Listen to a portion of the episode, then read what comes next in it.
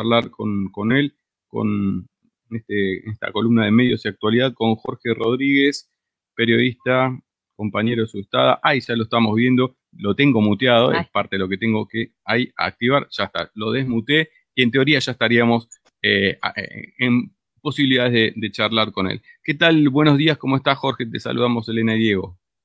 Hola, ¿cómo anda Elena? ¿Cómo andas Diego? ¿Todo bien? Bueno, gracias por invitarme otra vez un domingo a, compartir unas palabras con ustedes. ¿Cómo estás, Jorge? ¿Todo bien?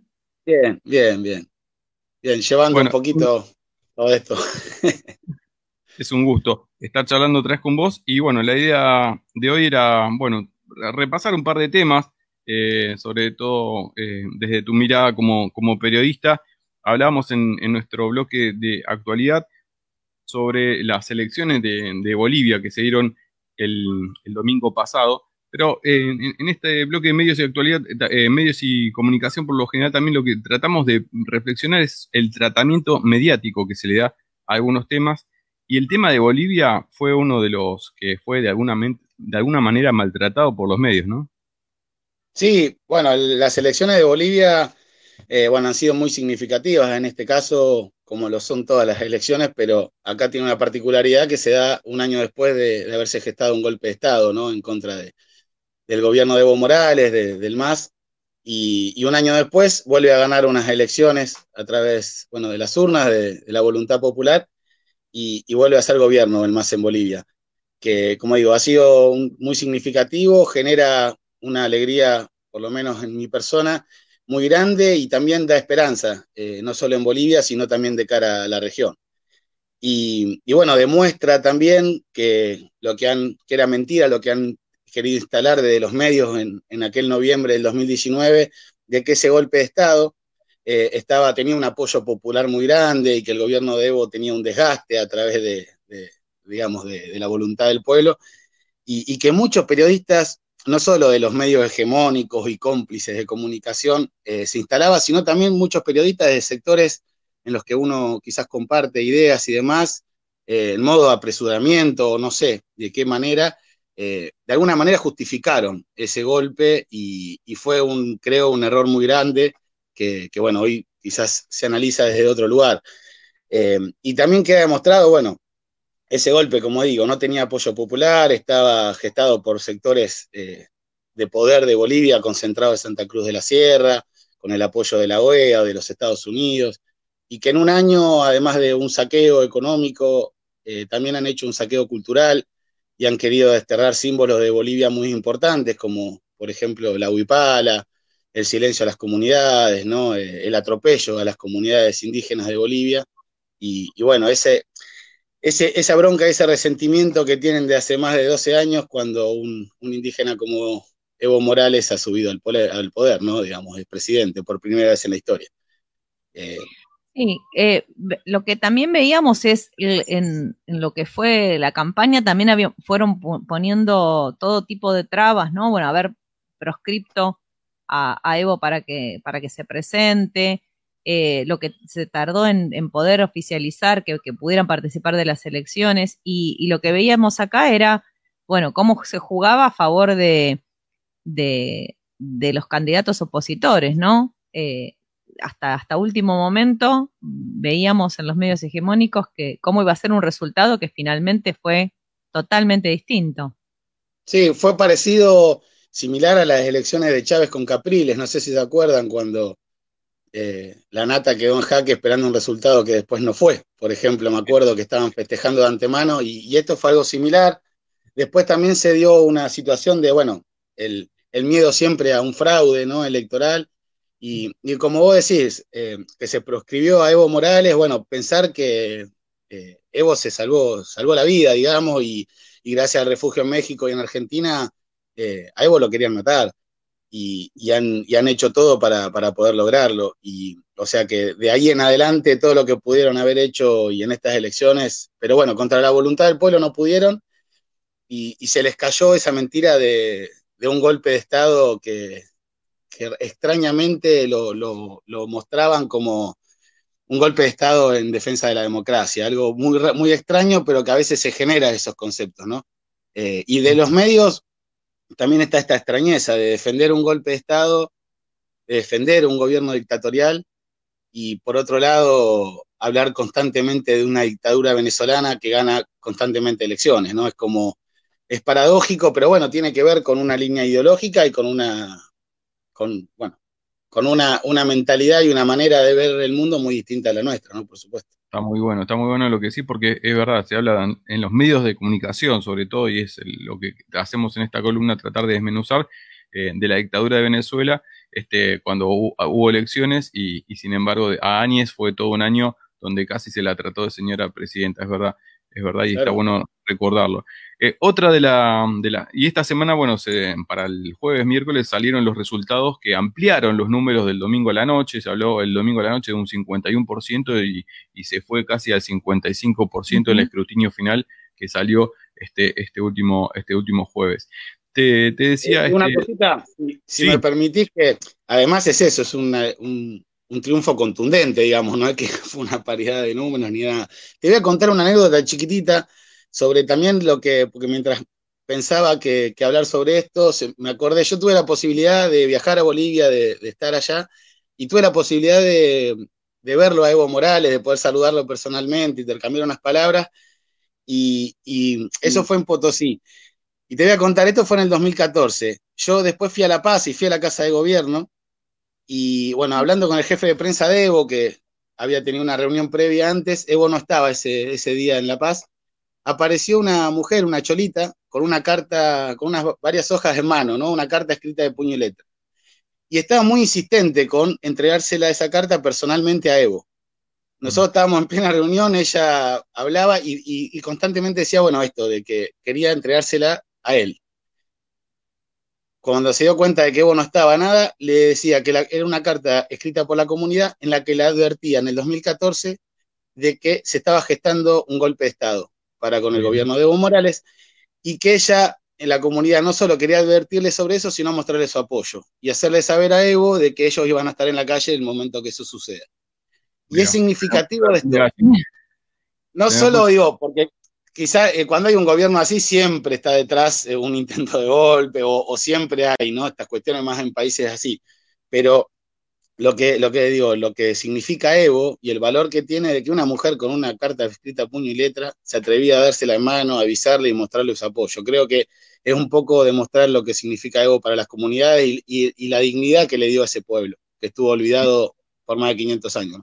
Exactamente. Y para ir cerrando el tema de Bolivia, quería eh, refrescar también que por lo menos a nosotros también nos parece como una, reparación, no sé cuál, cuál es tu mirada, la, situación en particular, eh, sobre todo también volviendo a esto de qué fue lo que mostraron los medios de la ahora ex alcaldesa y ahora senadora Patricia Arce, que las imágenes recordarán que el año pasado fue eh, arrastrada de la, de la alcaldía se le cortó el pelo, se le tiró pintura roja. Fue, uno de los tantos ataques a dirigentes, pero el, domingo, este último domingo se consagró senadora de la República. Sí, bueno, es, eso, es también una, una linda respuesta y un, no me sale la palabra, pero es un lindo reconocimiento, digamos, a, la política de Evo y al apoyo popular, y que todo lo demás fue, como digo, dirigido y gestado por grupos de poder y no por el pueblo. Exactamente, exactamente. Bueno, buenísimo. Está el tema de las oleadas también que dice García Linera, ¿no? De que a, veces en algún momento se, se, vuelve dos pasos para atrás, pero está bueno este, eso de, vuelve a darse el impulso hacia adelante. Em, no, habrá que ver, eh, eh, digo, cómo eh, con la anécdota que contaba Jorge, pensando en, en, cómo el, pueblo registró las mejoras concretas en su vida, y bueno, claramente si hay errores o hay cuestiones donde había que modificar el, rumbo, eh, no tenía que ver con apoyar a, Áñez, eh, sino, bueno, habrá que ver ellos cómo, cómo mejoran o cómo, cómo hacen para, también para recuperar lo que Áñez destruyó en este año, ¿no? Así que, bueno, nada, la expectativa con, con esperanza mirando el, proceso boliviano. Y esa es la palabra clave, Elena, porque me parece que la palabra es esperanza para eh, pasar al, al, otro tema que queríamos charlar con Jorge, porque este último jueves eh, se cumplió, eh, además del cumpleaños de, Estela, de eh, los 90 años de la, presidenta de Abuelas, se, cumplió un nuevo Día de la Identidad, Día Nacional de la Identidad, y también sirve para, recordar el trabajo de, abuelas, ¿no? Sí, bueno, se, justo se cumplió eso, los 43 años de la lucha de abuelas, el Día por el Derecho de Identidad y paradójicamente los, el cumpleaños número 90 de Estela. Y que, bueno, ha sido significativo por, justamente por darse de esa manera y también por la situación en la que vivimos a través de la pandemia, en donde no podemos hacer una movilización en la calle, donde no se puede estar presente ni dar el abrazo a, las madres y abuelas como nos gustaría, eh, pero sí a través de las redes y, de diferentes espacios se ha, se ha dado eh, un apoyo y una viralización, digamos, sobre, sobre la búsqueda, que es importante. Eh, digamos, fue un año muy difícil para, para, la institución, para la institución de Abuelas de Plaza de Mayo, se han, fallecido muchas abuelas que ya están grandes, las poquitas que quedan rondan o pasan los 90 años, eh, ha fallecido Franco Madariaga, uno de los nietos restituidos, o sea, ha sido un año muy duro en, el que las abuelas se, tienen que quedar en sus casas porque son factor de riesgo, por supuesto. Y abuelas, por otra parte, eh, como organización, tuvo que cerrar físicamente las puertas. Eh, y, ahí también se ve un poco que, me gustaría hablar de esta cuestión de la sabiduría que han tenido las abuelas para transformarse a través de los tiempos y de las maneras, ¿no?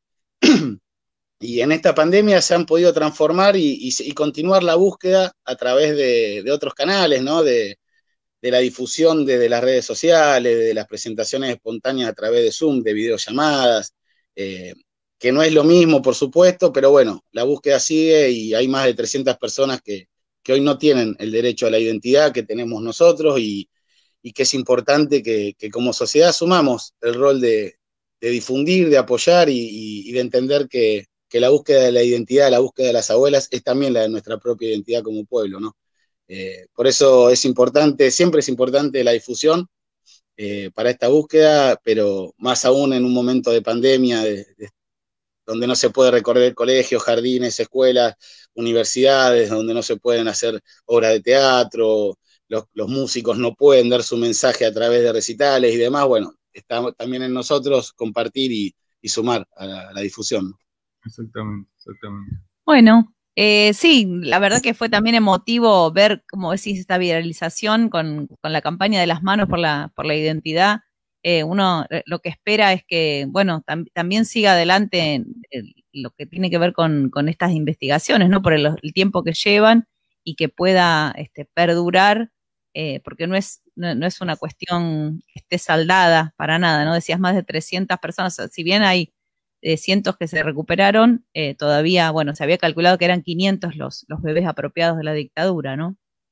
Claro, se recuperaron 130, faltan más de 300 y, bueno, y también hay una cuestión importante que es que las abuelas, como repito, están muy grandes y, cada día que pasa, cada mes que pasa, eh, se hace mucho más difícil la búsqueda, la lucha eh, para ellas y, ojalá que ninguna abuela más se despida sin el abrazo de su nieto o nieta que, es lo que, lo que deseamos, ¿no? Y también la importancia de los nietos restituidos y las nietas, los hermanos y hermanas que se suman a la causa y que hoy eh, forman parte de comisión directiva, forman parte de la búsqueda activa y, forman parte también de, distintos trabajos de investigación, de administración, de difusión, y que es, es una transformación eh, importantísima, digamos. Una persona que pasa de recuperar su identidad a sumarse activamente en la búsqueda de sus hermanos y hermanas, y bueno, me parece que es uno de los momentos más importantes de los derechos humanos y que tenemos que, ser conscientes de que somos contemporáneos de esa, de esa transformación. Exactamente, exactamente. Bueno, muchísimas gracias Jorge por estas palabras en, y esta participación y esta visita que nos haces en Pensar en Nada el día de hoy. Bueno, gracias, gracias. Y bueno, aprovecho también, si no sé si va a escuchar el programa, ojalá que sí, pero un abrazo grande para Estela en sus 90 años, que es una, abuela que nos enseña día tras día y que, ha hecho de esta lucha algo inmenso. Te mandamos y muchas gracias, Diego, Elena. Gracias, hasta, Jorge. Hasta la próxima, Jorge. Cuando quieran, nos vemos. Era Jorge Rodríguez, periodista de, de Subestada y compartiendo con, todos nosotros este análisis del día, del día de hoy de medios y comunicación. Nosotros cerramos el streaming y nos vamos, Elena Natalia, a la tanda del programa y en minutitos ya venimos con nuestro del invitado porque sí del día de hoy.